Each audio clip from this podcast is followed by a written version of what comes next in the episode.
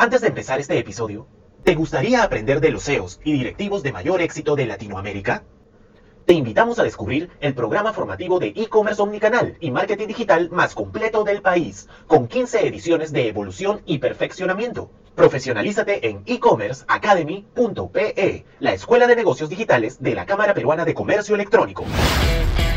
Bienvenidos a E-Commerce Top Voices, el podcast de entrevistas a las mentes más estratégicas del marketing digital y negocios en Internet.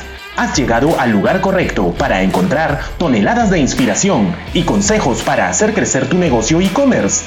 Abre tu mente, cuestiónalo todo y súbete a la ola digital. Con ustedes, su anfitrión, Helmut Cáceda. Buenas noches amigos, seguimos en el programa E-Commerce Night Life, un programa para hablar de innovación, de tendencias, de futuro. Eh, y ahora estamos en ese bloque con Javier Silva Cepero, fundador de digitalizate.p. Javier, bienvenido. Hola Helmut, ¿qué tal? Buenas noches, gracias por la invitación. No, gracias a ti, hombre, por, por habernos acompañado. Eh, contigo vamos a hablar sobre el tema liderazgo ágil para triunfar en tiempos de incertidumbre. Y sobre esto, Javier, hay un mito sobre la agilidad en las pequeñas empresas. Siempre escuchamos que los temas de cultura organizacional son solo para empresas más grandes. No, justo lo que mm. hablamos en el bloque anterior, porque las MIPES están enfocadas 100% en ventas, ¿no? Eh, sobre esto, cuéntanos, Javier, ¿qué significa ser ágil en la empresa y desde cuándo se debería empezar a aplicar? Ok, eh, bueno, aquí hay dos preguntas. Eh, agilidad empresarial, de hecho, es la capacidad que deberíamos tener como empresas para poder adaptarnos, crear y aprovechar el cambio, que ya nos dimos cuenta que es constante, ¿no? En beneficio de repente de nuestros clientes internos y externos, y hay toda una lista de beneficios, de hecho, eh, que traen la, la, agilidad empresarial como la colaboración, mejores prácticas para poder trabajar, acelerar la venta de hecho, la satisfacción del cliente también sube. Entonces, eh, como tú bien dices, hay un paradigma, digamos, de, las empresas pymes que, con el cual siempre, siempre nos topamos eh, cuando, cuando vamos a hacer consultorías, y es que piensan que estas prácticas son solo para empresas grandes. Pero desde mi experiencia, una empresa pequeña debería iniciar eh, sus esfuerzos en agilidad desde una edad temprana, pues si lo pensamos si pensamos en que las primeras personas que están en tu organización van a definir la cultura de la misma, sus valores, la idea es que sus valores quedan anclados en ellos y la idea es que eh, esta, esta agilidad quede grabada en el ADN de tu empresa, ¿no? Desde el inicio, de tal manera que sea como contagioso para los que vengan después, ¿no? Eso es eh, importante porque la gente que llega tiene que encontrar una cultura. Exacto. Eso, es súper importante. Y, bueno, ahora estamos hablando del tema de teletrabajo y el tema de cómo hacemos para tener ese pegamento trabajando a distancia, ¿no? Y creo que eh, ser parte de algo, creo que enamora mucho y hace que tú te pongas pues la camiseta, como se dice, ¿no? Sobre todo ahora que tú no sabes si la gente está trabajando, eh, no sabes nada, estás a ciegas, ¿no? Entonces creo que esos temas son muy importantes. Y tengo entendido que Digitalízate empezó desde el 2017 eh, creo que toda esta filosofía que tienen ustedes lo han implementado en la, compañía, así que un poco ya poniéndote tu gorrita de emprendedor, para todos los emprendedores que nos están viendo, cuéntanos cómo has estado, o sea, cuáles fueron las metodologías de agilidad que, que, que implementaste en Digitalízate y cuáles te funcionaron mejor y cuáles fueron las barreras, no sé, cuéntanos un poquito. Ya, ok, revelando un poco la historia de Digitalízate. Bueno, nosotros nacemos como una empresa donde todos éramos hombres en un inicio, la mayoría con perfil comercial y yo era más el de procesos, el, de, el, de, el, que, el que, llevaba estos temas de, digamos, de, de agilidad, ¿no? El, el early adopter, digamos. En un primer momento eh, quise implementar Scrum y prácticas de PMI, eh, dado que gestionábamos en base a proyectos, porque todo, todo lo que nosotros hacíamos eran proyectos. Y fue muy complicado, pues este, todos andaban detrás de las vendas eh, para poder hacer que el negocio despegue y era totalmente comprensible. ahí entendí, porque no me hacían caso, los chicos no me hacían caso a veces en mis reuniones y todo esto, este, que debía ir de a pocos, ¿no? Que tú no puedes cambiar a las personas ni la cultura tan rápido. Entonces. Eh, aparte, discúlpame, Javier, que estabas, estamos hablando de hace más de cinco años, ¿no?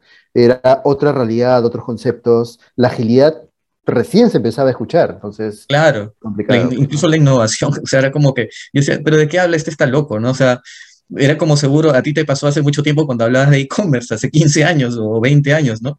Claro, innovación solo para Israel, para Silicon Valley, ahí claro. acá es solo, por el momento es solo humo, ¿no? O teoría nada más. Exacto. Entonces, este, bueno, ahí inicié, ahí me di cuenta que no podía implementar todo, entonces dije, si no voy a implementar todo, por lo menos algunas prácticas, ¿no? Y nos quedamos con este stand-up meeting que hacíamos todos los días a nuestro estilo, eh, las retrospectivas que nos daban feedback, o sea, hacíamos reuniones para poder hacer feedback, y básicamente eso es lo que quedó, ¿no? Creo que eso se ancló en la cultura en ese momento, en el 2017.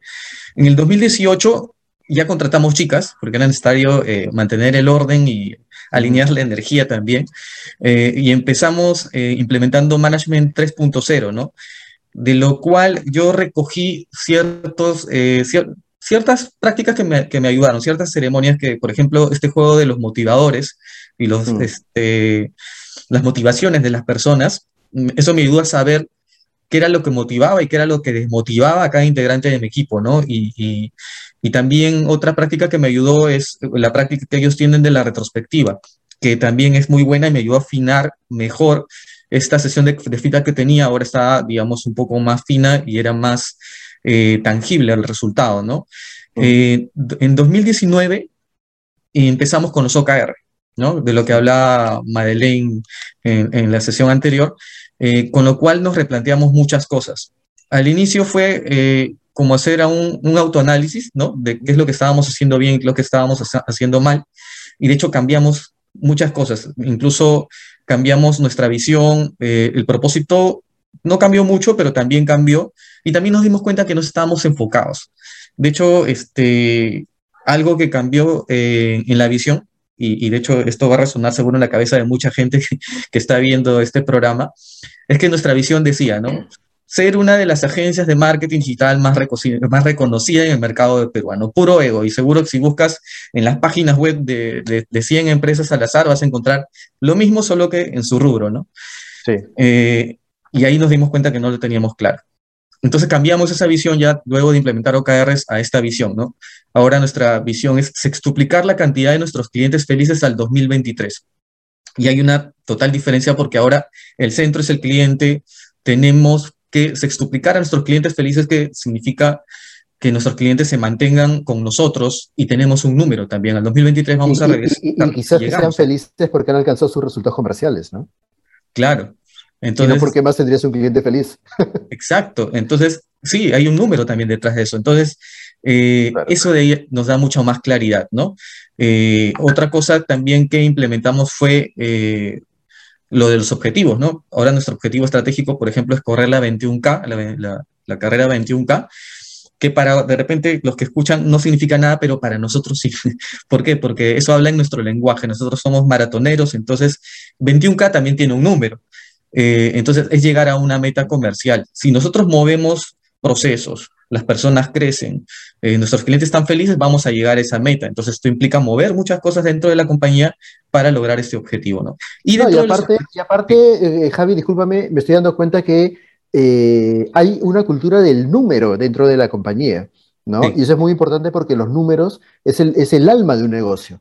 Mucha gente se basa en una visión, como tú le dijiste, una visión muy gaseosa que ni siquiera cala en las personas, pero son muy pocas las empresas, y creo que esas son las empresas que crecen, las empresas que se basan en un número, ¿no? Y, tratan, tratan de mover todas las cosas para poder alcanzar, eso es súper potente. Exacto. Y, y, lo otro, nada más para cerrar con este punto, es que ahora tenemos objetivos también de equipo, ¿no? O sea, cada área tiene sus objetivos y eh, estos objetivos juegan mucho con ellos, o sea, ellos los crean. Por ejemplo, los dos últimos objetivos que son de equipo, uno era eh, ser como Rexona que nunca te abandona, porque como corremos una maratón, eso lo crearon ellos, ¿no? Y al último que han puesto los chicos es este, ser la vieja confiable del marketing, que hablen su lenguaje. Entonces, este, ellos mismos van creando los objetivos que a ellos también los mueven y que resuenan en su propio tecnolecto o lenguaje, ¿no?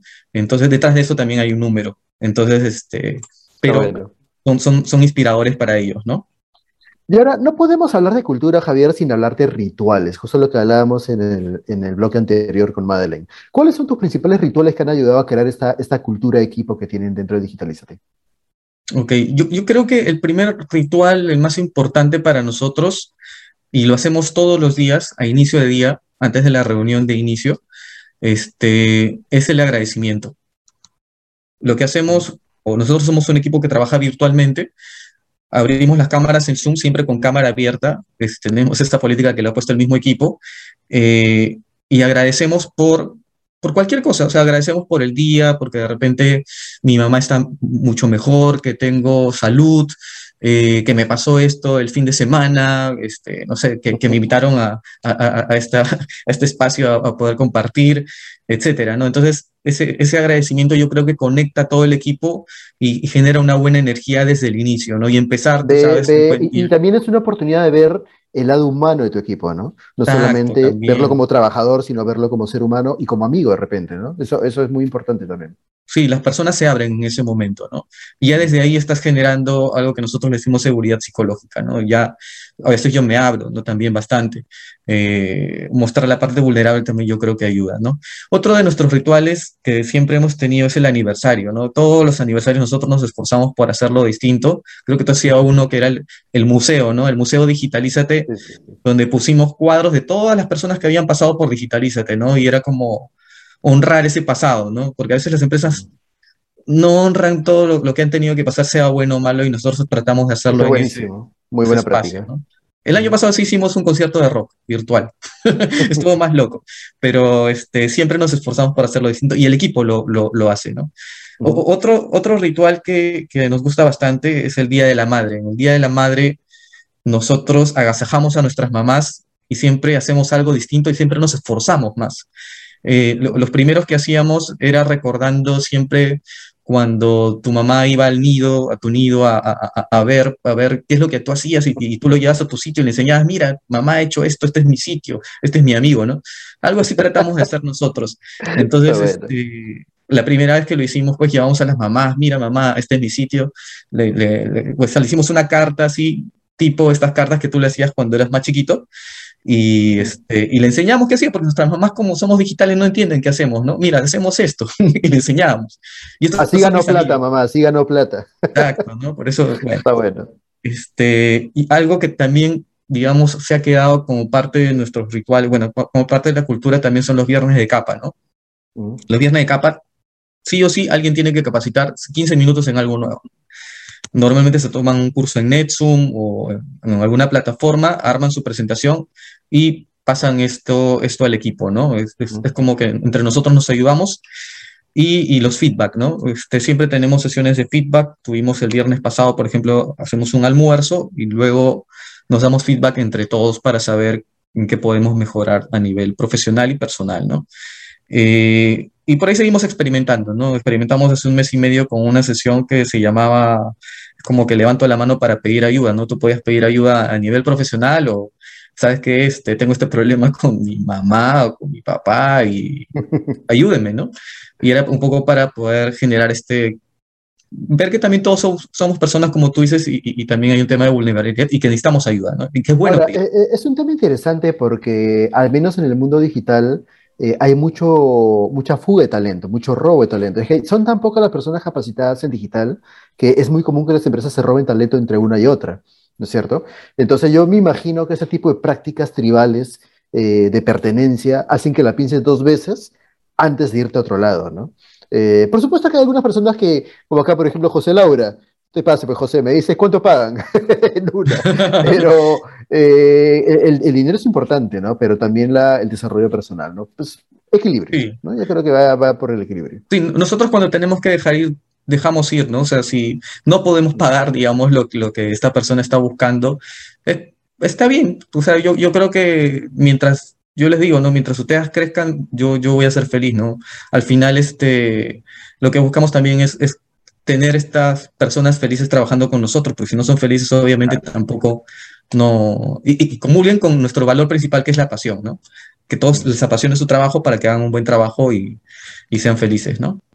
Totalmente. ¿Cuál es la clave, Javier, para liderar equipos con edades diferentes y con valores diferentes? Ah, esa es una pregunta importante y yo siempre doy esta respuesta, ¿no? Eh, hay una frase que construí hace un tiempo que se llama, no podemos liderar lo que no entendemos, ¿no? Y, acá hay un, reto para nosotros los líderes, ¿no? Para liderar este, necesitamos ser empáticos, entenderlos, eh, porque si no los entendemos y no somos empáticos, seguimos siendo jefes, ¿no?